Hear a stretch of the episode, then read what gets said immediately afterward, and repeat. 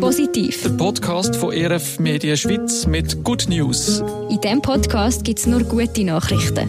Good News, heute mit der Tabea Kobel. Und dem Karl Dietli. Ja, wir zwei wir vertreten Leonie und Georg, weil sie in ihren wohlverdienten Ferien sind. Das ist so, aber Good News, es gibt trotzdem Nachrichten für euch. Drei Themen über Freude, Frieden und Freiheit. Und das sind unsere Themen. Frieden, da reden wir über den Friedensindex und den Top-10-Platz der Schweiz. Freude, das steht für die Stiftung Wunderlampe, wo der 3000. Herzenswunsch von einem Kind, das schwer krank ist, hat erfüllen und Freiheit, morgen ist der Walk for Freedom, ein Marsch als Zeichen, dass alle Menschen frei sein müssen. Wenn es um den Frieden geht und der auch gefördert wird, dann reden wir immer von Good News. Kann man wirklich so sagen, ja. Und vor allem, wenn das dann auch noch gemessen werden kann. Die Schweiz die gehört zu den zehn friedlichsten Ländern auf der Welt. Das zeigt der aktuelle Weltfriedensindex oder Global Peace Index, wie er auch auf Englisch heißt. Der wird jedes Jahr herausgegeben vom Institut für Wirtschaft und Frieden. Tönt gut. Da sind sicher ganz Haufen Länder mit dabei. Ja, genauer gesagt sind es 163 Länder. Die werden in 23 verschiedenen Bereichen bewertet. Da gehören Kategorien dazu, wie die gesellschaftliche Sicherheit, wie viel Militär das ein Land hat oder eben wie wenig. Das wäre dann positiv. oder auch wie viel Konflikt das es im Land gibt, wie hoch der Terrorismus ist und so weiter. Das heißt, wenn man da in der Top 10 ist, dann hat man sich das auch verdient. Kann man so sagen, ja. Auch wenn die Schweiz als Zehnte für das Ranking gerade noch so reingerutscht ist.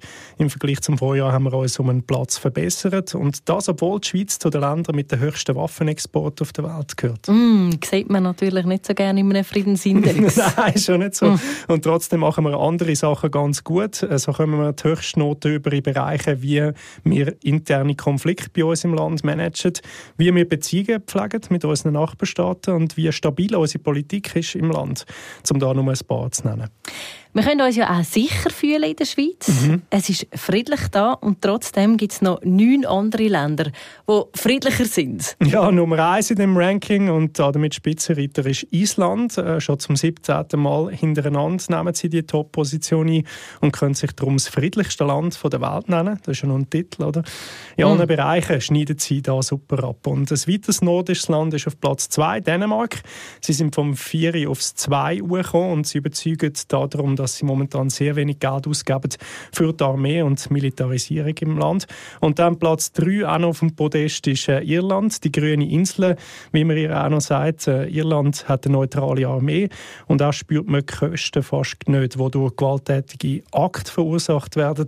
Das wird alles als positiv gewertet für den Index. Das sind also die Länder, wo sich die Schweiz in der Zukunft kann orientieren kann, wenn es jetzt um den Frieden geht. Genau, und auch an den anderen sechs Ländern natürlich, die noch vor der Schweiz mhm. platziert sind. Auf Platz 4 wäre dann Neuseeland.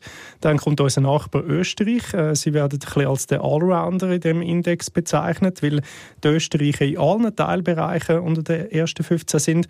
Und dann haben wir noch Singapur auf Platz 6 und dann haben wir noch Portugal, Slowenien und Japan, die von uns sind. Also alles Orte, wo der Frieden aufgehebt wird. Mhm.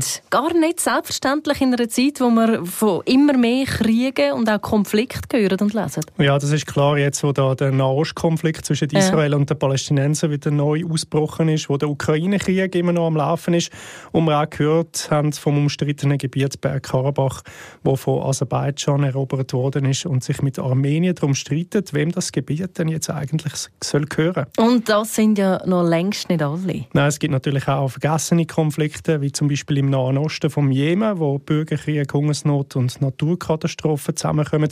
Dort redet man ja von einer humanitären Katastrophe.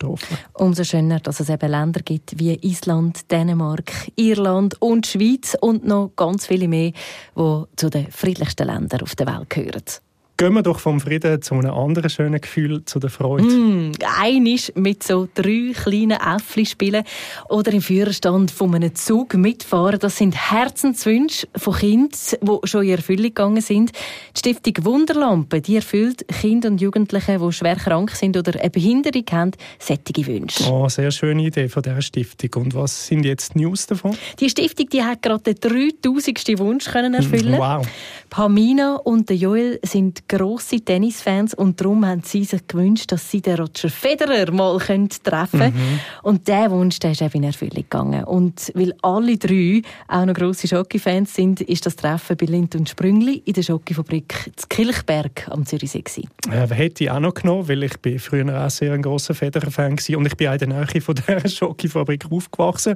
Aber eben beim Roger Federer, oder, kann man ja sagen, der macht ja so vieles. Mhm. Er ist ja, glaube ich, auch der Markenbotschafter von Lind und Sprüngli? Ja, genau. Und die drei, die sind dann auch noch das Schocki-Museum, das es dort mm. hat, anschauen und haben so viel Schocki-Lindkugeln essen wie sie nur haben können verputzen.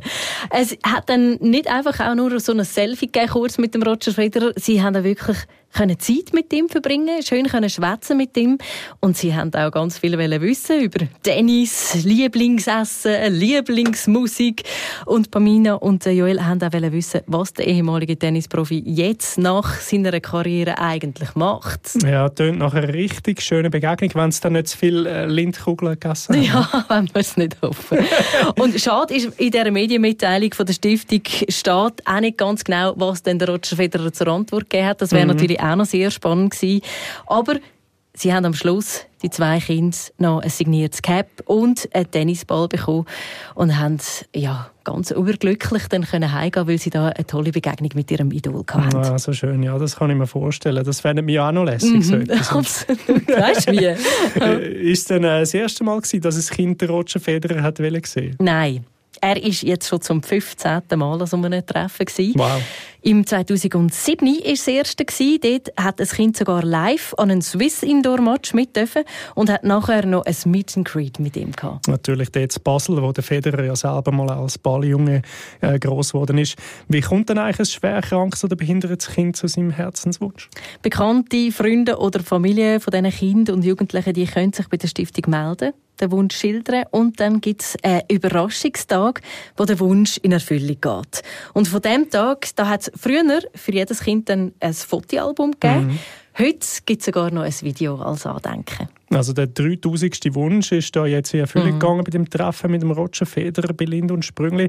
Was haben sich die Kinder dann sonst noch so gewünscht?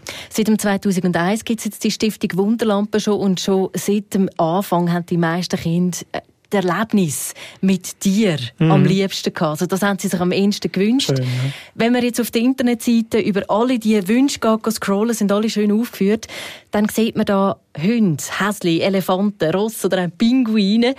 Und sonst hat es auch ganz Haufen Kinder, die zum Beispiel mal mit einem Polizeiauto möchten mitfahren oder mit dem Rega heli fliegen. Mm.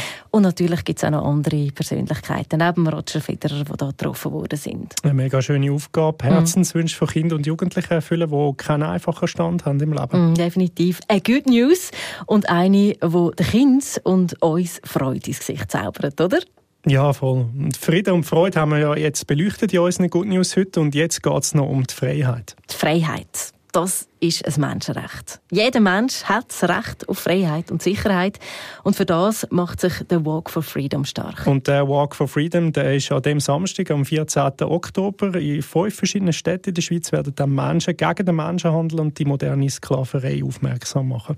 Weil man als Sklave eben nicht frei ist, sondern gefangen. In Bern ist der Walk for Freedom schon zum siebten Mal und der Anlass startet auf dem Münsterplatz dann mit Referat von zwei Fachpersonen, die über die sexuelle Ausbeutung und über die Arbeitsausbeutung in der Produktion von Kleidern etwas erzählen. Und nachher werden alle, die dort äh, teilnehmen, schwarz angelegt in einer Einerkolonne dann durch die Stadt Bern laufen. Und ein Zeichen setzen gegen die Ungerechtigkeit. Ja, ein Zeichen, das nicht nur zu Bern gesetzt wird an dem Tag, sondern auch zu Basel, zu Luzern, zu Zürich und neu auch zu Neuchâtel in der Westschweiz und an anderen Orten auf der Welt. Die Organisatoren schreiben auf ihrer Webseite von 500 Städten in 50 Ländern, die ein globales Bewusstsein sollen schaffen im Kampf gegen den Menschenhandel. Und wer steckt denn da dahinter? Das ist A21, das ist eine Non-Profit-Organisation, die weltweit aktiv ist. Sie haben sich zum Ziel gesetzt, den Menschenhandel abzuschaffen schaffen durch Sachen wie Öffentlichkeitsarbeit, Intervention und indem sie die Opfer versorgen. Sie bekämpfen auch die moderne Sklaverei und das machen sie, indem sie Betroffene erreichen, sie retten und ihnen helfen, sie unterstützen und begleiten, wenn sie aussteigen wollen. Momentan gibt es A21 in 17 Ländern. Also das Engagement von Ihnen, das hat ja auch seinen Grund. Ja, und auf der Webseite vom Walk for Freedom kann man so ein paar Fakten lesen. Das grösste Argument, um sich zu engagieren, ist, dass es heutzutage mehr versklavte oder ausbeutete Menschen gibt als je zuvor in der Geschichte. Und beim Menschenhandel schätzt man, dass 50 Millionen Menschen betroffen sind weltweit. 144 Milliarden Franken, muss man sich mal vorstellen. Riesige Zahl. Der tut den Menschenhandel generieren. Krass. Und nicht nur Frauen, sondern auch Männer und Kinder können Opfer sein oder werden vom Menschenhandel. Etwa sieben von zehn der Opfer im Schnitt sind aber immer noch die Frauen. Das ist wirklich heftig. Also ist das ein Problem, das es auf der ganzen Welt gibt, oder? So ist es. Und was man eben nicht so auf dem Schirm hat, Menschenhandel, das gibt es auch bei uns da in der Schweiz. Mhm. Und äh, im Rest Europa, da ist vor allem so ein bisschen eine oder zwei Formen, die man da nennen kann, dass Menschen sexuell ausgebeutet werden oder dann eben am Arbeitsplatz. Also zwei spezifische Schauplätze, genau. Ja, und da ist es so, dass die Opfer am Arbeitsplatz häufig gar nicht wissen, dass sie ausgebeutet werden. Das kann ein tiefer Lohn sein, eine Aufenthalts- oder Arbeitsbewilligung, die fehlt, oder ein isolierter Arbeitsplatz und so weiter. Und bei der sexuellen Ausbeutung? Dort sind es vor allem so, dass es Formen sind, die die Prostitution bei uns äh, in der Schweiz fördern. Und wenn eben die Freiheit von einer Person, die in der Prostitution arbeitet, eben dann einschränken. Also zum Beispiel ein Freier, der einer Prostituierten sagt, wie sie genau muss arbeiten und sie zwingt, das zu machen. Beliebte Opfer sind auch Frauen, die in die Schweiz einwandern und häufig halt noch kein Umfeld haben und darum abhängig und hilflos sind. Mhm.